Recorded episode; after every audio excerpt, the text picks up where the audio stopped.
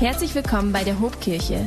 Wir hoffen, dass sich dieser Podcast inspiriert und stärkt. Gott, Galileo und Gretchen, so heißt unsere neue Themenreihe, mit der wir Anfang des Jahres gestartet sind.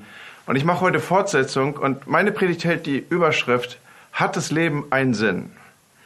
Diese Frage nach dem Sinn des Lebens ist eine Frage, die wie keine zweite heute im Raum steht. Menschen verabschieden sich aus dem Leben, weil das Leben für sie keinen Sinn mehr macht. Ich habe von einem Mädchen gelesen, das hat einen Abschiedsbrief hinterlassen, 14 Jahre alt nur. Sie schreibt, mein Leben macht keinen Sinn mehr und sie versucht es sich zu nehmen. Eine 14-Jährige, man mag darüber nachdenken, man versteht den Kontext nicht, aber so ist es. Die Frage nach dem Sinn des Lebens und auch die Sinnlosigkeit, die in einem Leben sich breit machen kann, kann so existenziell sein, dass man im sprichwörtlichen Sinne aus dem Leben scheiden möchte, wenn man keine Antwort auf diese Frage findet. So, was aber ist der Sinn des Lebens? Wie gesagt, die Sinnfrage ist eine Frage, die wohl schon immer gestellt wurde, aber nicht in der Intensität und in der Dringlichkeit, wie wir sie heute gesellschaftlich vorfinden. Das hat damit zu tun, dass wir uns als Gesellschaft verändert haben. Martin Luther zum Beispiel, er hat mit dieser Frage gar nicht schwer operieren müssen, weil es war nicht die Fragestellung der Menschen seiner Zeit. Zu seiner Zeit war klar, der Sinn ist in irgendeiner Weise vorgegeben. Gott gab dem Menschen Sinn. Es war eine christliche Erziehung, in der man aufwuchs. Die Kirche hatte eine hohe Dominanz, auch in das Leben der Menschen hineinzusprechen. Und so ergab sich die Frage gar nicht. Logisch hat das Leben einen Sinn, aber dieser Sinn des Lebens wird von Gott her bestimmt und er gibt meinem Leben Sinn. War doch klar. Und infolgedessen war es auch keine wirkliche Frage, die die Leute zum Beispiel im Mittelalter beschäftigt hat. Und dann, wenn wir uns weiter auf dem Zeitstrahl bewegen, dann kommen wir auf das 18. Jahrhundert zu und wir entdecken jetzt Zusammenhänge wie die aufklärerische Vernunft. Der Mensch fängt an, in anderer Weise auch Religion zu hinterfragen und ein System zu hinterfragen, das stark über Kirche geprägt war.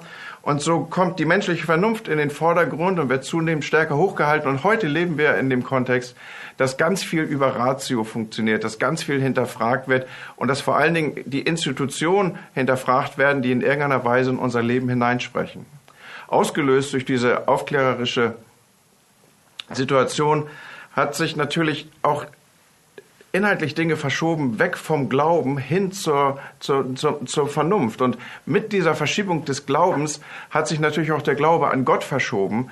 Und heute leben wir in einem Kontext und in einem gesellschaftlichen Modell, wo Gott weitgehend ausgeklammert ist aus den Fragen, die wir suchen. Wir hören, wenn überhaupt, auf wissenschaftliche Aspekte. Und da, wo wir Gott ausklammern aus unseren Erklärungsmodellen, darf er natürlich auch zukünftig darin nicht mehr vorkommen. Und hier stoßen wir jetzt auf ein Dilemma, das auch und besonders mit der Sinnfrage des Lebens zu tun hat.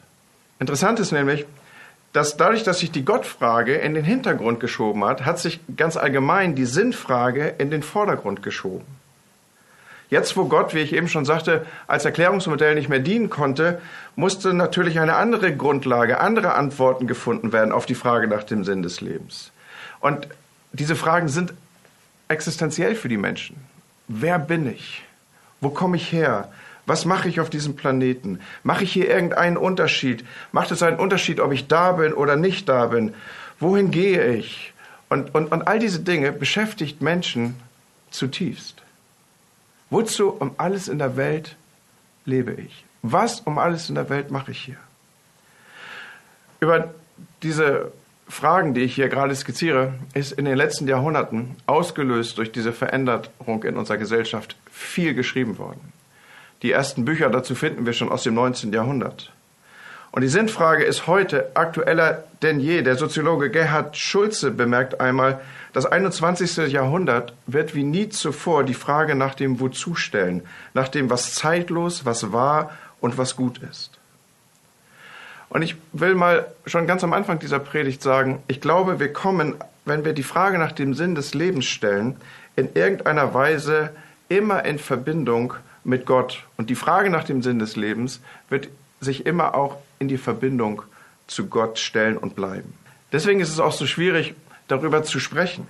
Denn genau an dieser Frage nun wird es suspekt für den einen oder anderen, weil der Mensch auf der einen Seite, glaube ich, ahnt, dass er diese Frage nicht wirklich aus sich selbst zu beantworten weiß und nicht aus sich selbst beantworten kann. Auf der anderen Seite aber auch Schwierigkeit hat, die Existenz eines Gottes zu begreifen und sie als eine schöpferische Realität in sein Leben aufzunehmen. Der Mensch ist ein Sinnwesen. So hat es der Wiener Psychologe, Psychiater, Neurologe Viktor Frankl einmal formuliert. Frankl ist der Begründer der Logotherapie. Nun, Logotherapie darf man nicht verwechseln mit Logopädie, mit Sprachheilkunde, sondern Logopädie ist die Therapie, die versucht, Menschen durch Sinn zu heilen. Also dadurch zu heilen, dass ihr Leben wieder einen Sinn findet. Das Heilungskonzept beruht also darauf, dass der Mensch eben ein geistiges Wesen ist und als solches zutiefst danach strebt, dass sein Leben und sein Lebenssinn eine Stimmhaltigkeit hat. Gelingt ihm das nicht, diesen Sinn in seinem Leben zu sehen, so Frankel weiter, dann fällt er in eine existenzielle Frustration, die dann Auslöser ist für eine Vielzahl von Krankheiten wie Neurosen, Depressionen, auch Kriminalität und Suchtkrankheiten und all diese Dinge ordnet Franke dem Geschehen zu. Und Frankels Therapieansatz war nun dieser, dass er diese beobachtete, von ihm beobachtete Schlussfolge umdrehte, dass er sagt, okay, wenn Sinnlosigkeit im Sinne des Wortes zu Krankheit und krankmachend ist, dann muss doch Sinnfindung zur Gesundung beitragen. Und so hat er eine Therapie entwickelt, die Menschen hilft, einen Sinn im Leben zu finden und zu entdecken. Machen wir einen kurzen Ausflug zu seinen Beobachtungen. Frankl hatte seine Praxis im 19. Jahrhundert in Los Angeles. Und seine Patienten waren die Reichen und Schönen. Genau das, was du dir jetzt vorstellst. Auch wenn du vielleicht dich so reinblendest und du hast irgendwie die Frau im Spiegel oder Gala oder was immer in der Arztpraxis auf deinen Knien liegen und du blätterst das so durch. Solche Menschen saßen in seiner Praxis. Eigentlich Menschen, die alles hatten, denen es gut ging, die über durchschnittlich viel auch an Einkommen hatten. Und ausgerechnet diese saßen nun völlig verzweifelt und schlaflos und mit Selbstmordgedanken in seiner Praxis. Und Frank suchte nun nach Gründen, warum sind diese Menschen so verzweifelt? Äußerlich gesehen hatten sie doch alles. Bis ihm klar wurde, dass diese Menschen an einem großen existenziellen Mangel, an einem großen existenziellen Vakuum litten, nämlich sie wussten nicht, wozu sie lebten. Und wenden wir hier einmal kurz zurück in die sogenannte aufklärerische Vernunft, denn unsere gesellschaftliche Situation, sie ist gegründet auf diesen Entwicklungsschritt und vieles von diesem aufklärerischen hat bis heute seinen Raum in unserer Gesellschaft. Und wir werden die Menschen, die uns umgeben, unsere Nachbarn nicht verstehen, wenn wir nicht einen kurzen Moment mal darin verweilen, wie ihr gedankliche Situation gestützt ist und woraus sie sich speist und was der Nährboden ihrer Überlegungen ist. Schaut, wenn der Mensch nichts weiter ist als Materie, ein, ein, ein, ein rein biologisches Wesen, eigentlich nur so in irgendeiner Form geordnete Stoffwechselprozesse, ein Organismus, eine biochemische Aktivität, entstanden durch den Austausch von Körperflüssigkeiten. Wenn das so ist, dann, dann, dann, dann reduziert sich Sinn des Lebens tatsächlich. Wenn der Mensch wirklich nur irgendwie eine hochentwickelte Biomaschine ist, dann müsste eigentlich Essen, Arbeiten und, und, und, und, und vielleicht noch Sex ihn eigentlich voll ausfüllen. Aber wir wissen alle, das ist es nicht. Da ist viel mehr in uns. Dinge schreien nach uns, selbst wenn diese Anteile gesättigt sind. Da ist eine hohe Spiritualität in uns, die wir irgendwie zuordnen wollen, eine innere Leere und ein Loch, das wir nicht an anderen Stellen gestopft kriegen. Und wer sich jetzt ein bisschen mit Frankel beschäftigt, wie wir es gerade tun, der wird feststellen, dass Frankel nicht nur ein praktizierender Arzt in Los Angeles im 19. Jahrhundert war, sondern dass Teil seiner Geschichte ist, dass er im KZ war, denn er war ein jüdischer Arzt. In seinem berühmten Buch Trotzdem Ja zum Leben sagen untersucht er, warum manche Menschen unter solch furchtbaren Umständen wie die eines KZs und unter Bedingungen wie die eines KZs stark bleiben konnten, während andere innerlich zusammenbrachen, während andere einfach innerlich aufgaben, wie sie zu Kollaborateuren wurden, um einfach zu überlegen. Und sein Ergebnis war, das muss was mit der Beantwortung der Sinnfrage zu tun haben. Viele hatten zuvor beruflichen Erfolg, viele hatten Status und Familie und das hat ihren Lebenssinn ausgemacht und hier im Kontext des KZs war ihnen das genommen und auf ein Minimum reduziert. Einige brachen geistig und psychisch zusammen. Andere starben regelrecht an sich selbst aufgeben. Andere wiederum wurden skrupellos und brachen moralisch zusammen. Und Frankl beobachtet nun, dass diejenigen, die nicht zusammenbrachen, einen anderen Bezugspunkt hatten, der über die akuten Umstände hinausging, einen Bezugspunkt außerhalb von sich selbst. Und wenn Franke mit ihnen sprach, und ich darf ihn hier gleich mal wörtlich zitieren aus seinem Buch, so berichtet er selbst, um ihnen im Leid Sinn und Würde zuzusprechen, dann sagte er, auf jeden von uns sieht in diesen schweren Stunden irgendjemand herab, ein Freund oder eine Frau, ein Lebender oder ein Toter oder ein Gott.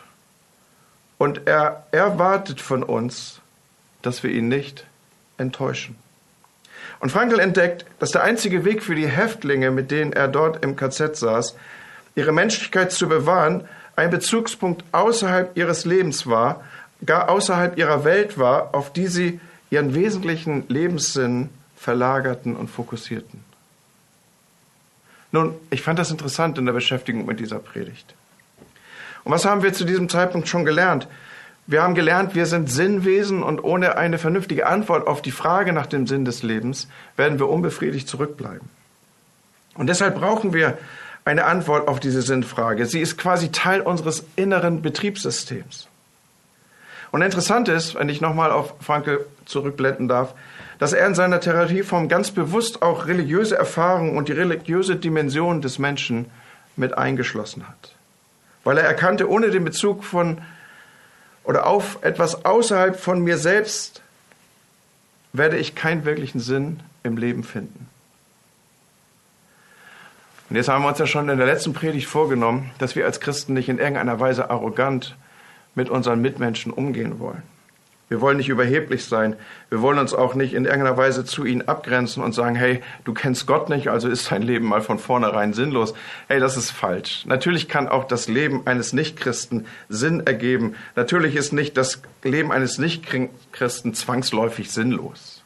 Aus der Perspektive eines postmodernen Menschen ist das Einmischen in seinen Sinn des Lebens, den er sich selber geben möchte, eine Einmischung und damit eine Form der Unfreiheit. Niemand und gewiss keine religiöse Institution hat das Recht, ihm zu sagen, wie ich leben soll, wie er leben soll und wie er seinem Leben Sinn geben soll. So die Perspektive. Und nun versuchte ich ein bisschen oder zumindest für einen Bruchteil von Sekunden in diese Perspektive zu stellen. Wenn jemand davon ausgeht, dass er eigentlich und keine eigentliche und schon gar nicht von außen zugeführte Bestimmung hat, dann ist doch die natürliche Konsequenz, dass er diese empfundene und für sich realisierte Freiheit nutzt, jetzt für sich selber einen Sinn zu kreieren. Da berühren wir eigentlich den wesentlichen Unterschied zwischen Christen und Menschen, die nicht an Gott glauben. Der wesentliche Unterschied ist der, wir Christen glauben, dass wir eine Bestimmung haben, die uns von Gott gegeben ist. Und dass diese letztliche oder dass diese Bestimmung letztlich den Unterschied markiert, den wir mit unserem Leben machen können. Der Unterschied, den wir hier also betrachten, ist der zwischen vorgefundenem oder gegebenen oder zugesprochenem Sinn und selbstgewähltem Sinn.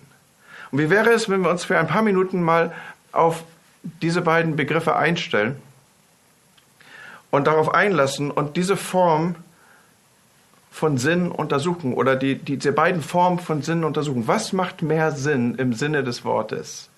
Vorgefundener, gegebener, zugewiesener, geschenkter Sinn oder selbstgewählter Sinn? Vom biblischen Menschenbild her hat Gott uns mit drei tiefen Sehnsüchten geschaffen. Er hat es uns in unser Inneres hineingelegt. Das erste ist eine schier unstillbare Sehnsucht danach, geliebt zu werden. Wir sehnen uns nach Anerkennung und nach Wertschätzung, nach ehrlicher Wertschätzung. Das zweite, was uns ausmacht als Menschen, ist die Sehnsucht nach dem Sinn. Das ist das, was wir hier gerade miteinander verhandeln. Macht es Sinn, dass ich da bin und wenn ja, welchen? Und das Dritte, was uns kennzeichnet, ist die tiefe Sehnsucht nach Ewigkeit. Wir sehen uns in der Tiefe unseres Herzens nach einem Leben ohne Verfallsdatum, dass nicht einfach mit dem Tod alles vorüber sei. Diese Sehnsucht und das Hoffen in uns ganz tief ist in irgendeiner Weise angelegt. Diese Frage, was kommt nach dem Sterben? Zerfällt mein Körper nur zu Staub und das war's dann? Die Bibel gibt Antwort auf diese tiefen Fragen, die eigentlich in jedem von uns sind. Und an einer Stelle gibt sie die Antwort in der Form, als dass sie in Prediger 3, Vers 11 ausdrückt, für alles auf der Welt hat Gott schon vorher die rechte Zeit bestimmt. In das Herz des Menschen hat er, die Rede ist von Gott, den Wunsch gelegt, nach dem zu fragen, was ewig ist. Du hast dich gefragt, wo kommt das her? Wo kommt das her, dass du dir überhaupt solche Fragen machst? Wo kommt das her, dass du dich mit dem Fragen nach dem Sinn des Lebens beschäftigst? Die Antwort, die wir Christen darauf geben und die uns die Bibel darauf gibt, ist, letztlich hat Gott es in dich hineingelegt, hat Gott es in mich hineingelegt, dass ich überhaupt solche Fragen stellen mag. Und das ist wieder für uns die Grundlage, auf der wir ausdrücken, wir sind mehr als reine Biomaschinen. Wir wissen das doch tief drin. Wir sind doch mehr als nur die organisierte Form von Stoffwechselprozessen. Und ich glaube, diese Überzeugung, die eint uns, ob wir nun gläubig sind oder nicht. Aber rufen wir nochmal miteinander diese Frage auf, die uns seit dem Anfang dieser Predigt beschäftigt. Was ist der Sinn des Lebens? Frankel hat dazu schon ein paar Antworten vorgegeben. Wir werden gleich einige davon wiederentdecken. Aber ich möchte nochmal mit uns, uns auf diese Straße bewegen, die wir hier gerade miteinander gehen. Und schauen wir uns mal für ein paar Momente die selbstgewählten Lebenssinne an, die der Mensch sich so geben kann. Für manchen ist der Sinn des Lebens einfach Spaß haben. Die das ist das Leben genießen und, und, und das ist auch cool. Hey, ich genieße das Leben auch. Das fängt schon an bei einer gut gewählten Flasche Wein und setzt sich fort über ein fantastisch gutes Essen und äh, gute Gemeinschaft, interessante Gespräche. Hey, wer, wer, wer nicht genießt, ist ungenießbar. Ich glaube, an der Stelle sind wir uns einig. Die Frage ist nur, kann Genuss oder Hedonismus, das wäre so ein, äh, ein griechischer Fachbegriff für das, was wir hier beschreiben mit Freude und Genuss am Leben, kann das wirklich ein Lebenssinn sein. Etwas, was auch in schwierigen Zeiten trägt. Und ich will die eine oder andere Frage in diesem Kontext aufrufen. Was ist denn mit denen, die gar nicht mehr genießen können? Ist dann automatisch ihr Leben lebenssinnlos? Weil was ist mit Leuten, die, die krank sind oder, oder ausgebeutet oder gefangen? Ist deren Leben sinnlos? Wenn du über eine Krebsstation gehst und dort kranken Menschen begegnest, vielleicht einen krebskranken Freund hast und du besuchst ihn und er weiß und ihr beide wisst, das sind nur noch wenige Wochen zu leben, ein halbes Jahr vielleicht, mehr schlecht als recht vor sich hingelebt, ist ein solches Leben dann sinnlos, weil Genuss nicht mehr möglich ist? Und ist nicht dann die natürliche Konsequenz, dass einem solchen Leben, das keinen Sinn mehr hat, dann auch das Leben genommen werden könnte? Ich glaube, wir merken schon an der Art und Weise, wie ich das hier vortrage und versuche, diese Frage uns zu platzieren. Die Antwort die, Antwort kann nicht die sein, dass man dann sagt, ja, dann ist das Leben sinnlos. Die zweite Antwort, die man oft hört auf die Frage, was ist denn der Sinn des Lebens, ist, der Sinn meines Lebens ist, ist meine Beziehung, ist meine Partnerschaft, ist, die, ist der Kontext an Freundschaft, in dem ich stehe. Und klar, hey, Liebe und Partnerschaft und, und an all diese Dinge auch zu einem anderen Menschen, die sind enorm sinnstiftend, da sind wir uns einig. Aber auch hier steht wieder die Frage im Raum, ob Partnerschaft wirklich der Sinn des Lebens sein kann. Es gibt meines Erachtens mindestens ein, zwei, drei Gründe, warum das bedenklich ist. Wann immer ich den Lebenspartner zu meinem Lebenssinn erkläre, überfordere ich ihn letztlich total. Oder auch, was ist, wenn dieser Mensch stirbt? Verliert denn damit mein Leben den Lebenssinn? Wenn ich den anderen zum Sinn meines Lebens mache, dann, dann rutsche ich ins Bodenlose, wenn er nicht mehr da ist. Vielleicht durch ein tragisches Geschehen oder aber auch dadurch, dass eine Beziehung zerbricht. Ähnlich wird es sich verhalten, wenn wir sagen, mein Sinn des Lebens ist, mich in die nächste Generation oder in meine Kinder zu investieren. Hey, Kinder, da sind wir uns, glaube ich, einig, sind extrem sinnstiftend. Und so schön und so wichtig das auch alles ist, aber was ist, wenn die Kinder aus dem Haus sind? Wird das Leben dann sinnlos? Musst du dir dann zwangsläufig einen Hund kaufen oder mindestens drei, vier, acht Katzen? Was ist mit Paaren, die kinderlos sind? Sind die dann sinnlos unterwegs? Oder auch beliebt ist die Fragestellung, dahingehend zu beantworten, mein Sinn des Lebens schöpfe ich aus meiner Arbeit. Mancher sagt, ich gehe auf in meiner Arbeit. Wir arbeiten, um zu leben oder leben wir, um zu arbeiten? Wie definiert sich hier was? Und ist es tatsächlich so, dass sich unser Wert ausschließlich aus unserer Leistung ableiten kann? Und in der Tat fallen viele Menschen in ein furchtbar tiefes Loch, wenn sie sich in ihrem Leben lange über Arbeit definiert haben, über Leistung definiert haben und auf einmal wird das Leben sinnlos. Und auch da dürfen wir natürlich aussprechen, Arbeit ist etwas extrem Sinnstiftendes, aber sie als den Sinn unseres Lebens auszugeben, da wird es schwierig. Ich habe von einem Coach für Manager gelesen, der in seinen Seminaren, wenn immer er den Seminarraum betrat, eine Leiter, so eine Klappleiter mit sich führte, relativ groß. Und oben auf der Leiter legte er einen Zettel hin, der von unten nicht zu lesen war. In seinen Seminaren hat er nie Bezug auf diese Leiter genommen, geschweige denn, dass er auf diesen Zettel in irgendeiner Weise einging, der oben auf, diesem, auf dieser Leiter lag. Und jetzt wird berichtet, dass in den Pausen die Teilnehmer es schier nicht ausgehalten haben, zu wissen, was oben auf dieser Leiter steht. Und so ist der eine oder andere verstohlen in der Pause auf die Leiter gestiegen und las nun ganz oben den Inhalt dieses Zettels. Und im Nachgang wird berichtet, dass für manch einen das Erklimmen dieser Leiter die effektivere, die tiefere Lektion war, als das gesamte Seminar, das hier Gestaltung gefunden hat. Und okay, ich weiß, jetzt wollt ihr natürlich auch wissen, was stand denn da oben auf diesem Schild? Was stand oben auf dem Zettel? Dort oben auf dem Zettel war die Botschaft zu lesen, nachdem man alle Sprossen dieser Leiter erklommen hatte, stand schlicht die Botschaft, irgendwann kommt für jeden die letzte Sprosse. Mit anderen Worten, die Karriereleiter raufzuklettern ist eine coole Sache und macht nützlich sein und dem Leben auch Spaß verleihen und irgendwie auch ihn sinnhaftig ausfüllen, den entsprechenden Menschen, der dort die Karriereleiter erklimmt.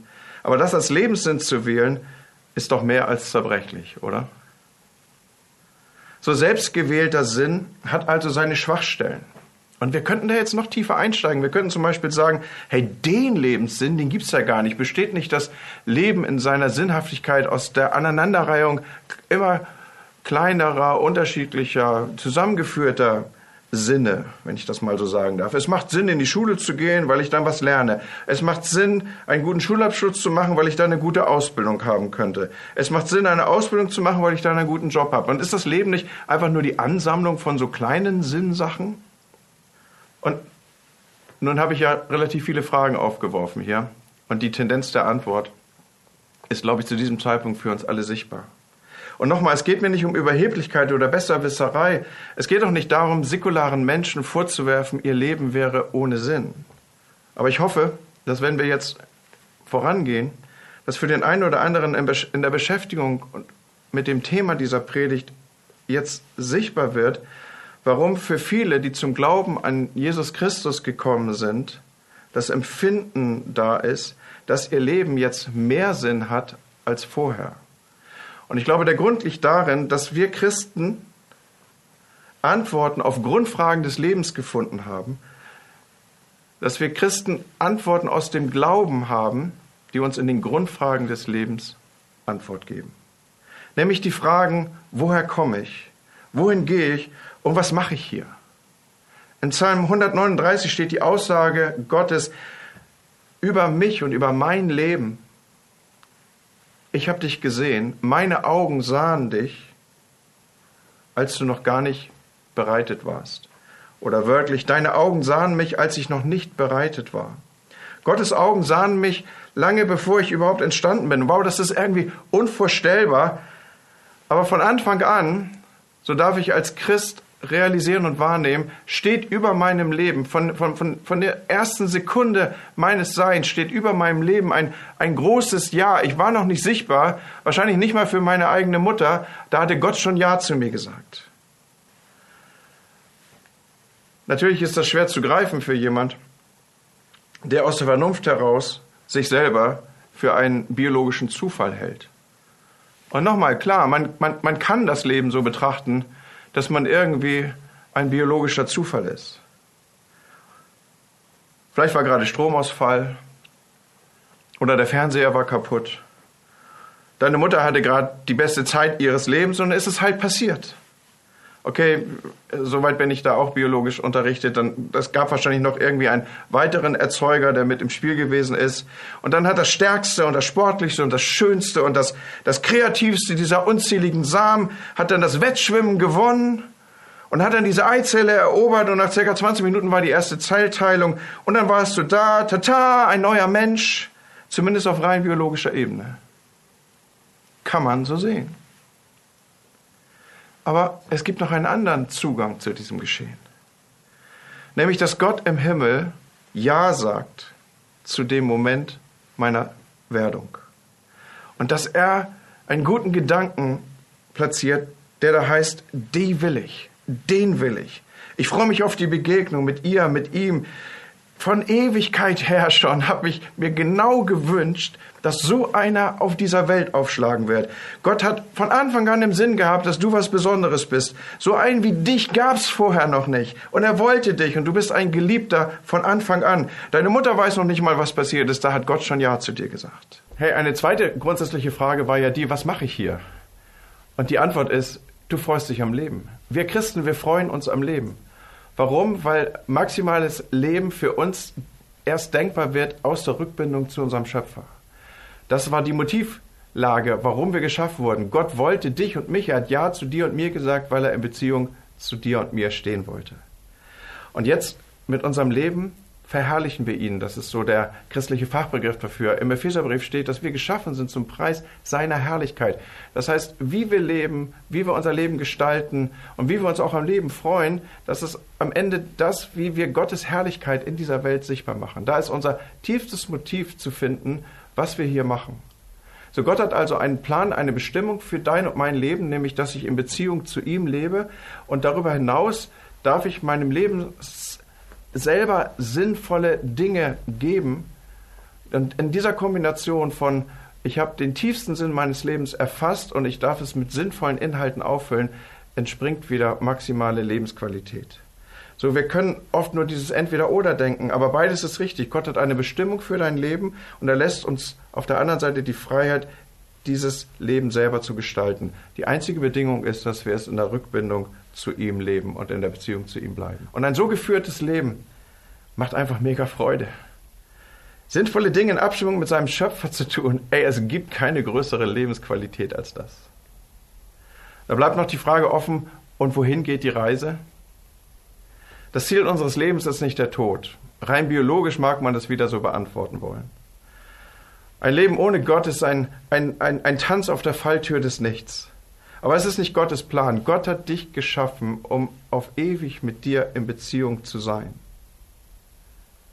Und hey, wenn wir ehrlich sind, dann haben wir doch diese Ahnung in uns, dass unser Leben über ein Verfallsdatum hinausgeht, dass unser Leben auf etwas anderes zustrebt, als dass wir nur verfallen zu Staub. Aber diese Entdeckung macht man eben erst durch die Erkenntnis, ich bin geschaffen als Gegenüber Gottes. Diese Entdeckung macht man eben erst, wenn man wirklich in der Beziehung zu seinem Schöpfer auch lebt. Und dass es ein Leben über das, den Tod hinaus gibt. Diese Sicherheit gewinnt man letztlich auch erst aus der Beziehung und der Gemeinschaft zu seinem Gott, der einen gewollt und geschaffen hat. Jemand, der Gott nicht akzeptiert als eine reale Existenz für sein Leben, der wird sich zwangsläufig einen Sinn für sein Leben suchen müssen. Und er wird diesen Sinn auch finden. Aber ich hoffe, dass ich heute Morgen sichtbar gemacht habe, dass, dass dieser selbstgefundene Sinn sehr viel brüchiger ist als ein Sinn, der uns von außen ins Leben gestellt ist. Wir Christen glauben, dass wir unsere letzte Bestimmung und unseren Sinn des Lebens darin finden, dass wir in unsere Bestimmung einmünden, nämlich in der in und aus der Beziehung zu Gott zu leben. Das gibt unserem Leben Sinn. Ich lade dich ein, wenn du magst, ein einfaches Gebet mit mir zu sprechen. Und es einfach mal auszuprobieren, ob der Sinn, der dir von außen zugesprochen wird, nicht tragfähiger ist als all das, was du dir selber wählst. Alles startet mit der Beziehung zu Gott. Und alles beginnt damit, dass du ihm ausdrückst. Gott im Himmel, wenn es dich gibt, dann möchte ich eine Beziehung zu dir haben. Und sprech mir doch dieses Gebet einfach nach. Lieber himmlischer Vater, so oft halte ich meinen Verstand und mich selber für das Absolute. Bitte lass mich eine neue Wirklichkeit erkennen. Du hast mich gewollt, du liebst mich, du willst mich. Ich öffne dir mein Herz. Lass mich meinen weiteren Lebensweg aus der Beziehung mit dir herausleben und hilf mir, dich immer besser zu erkennen. Amen. Wenn dich dieser Podcast gesegnet hat, würden wir gern deine Geschichte hören. Schreib uns doch unter hallo@ho.de oder noch besser, schau einfach mal persönlich bei uns vorbei. Wir freuen uns auf dich.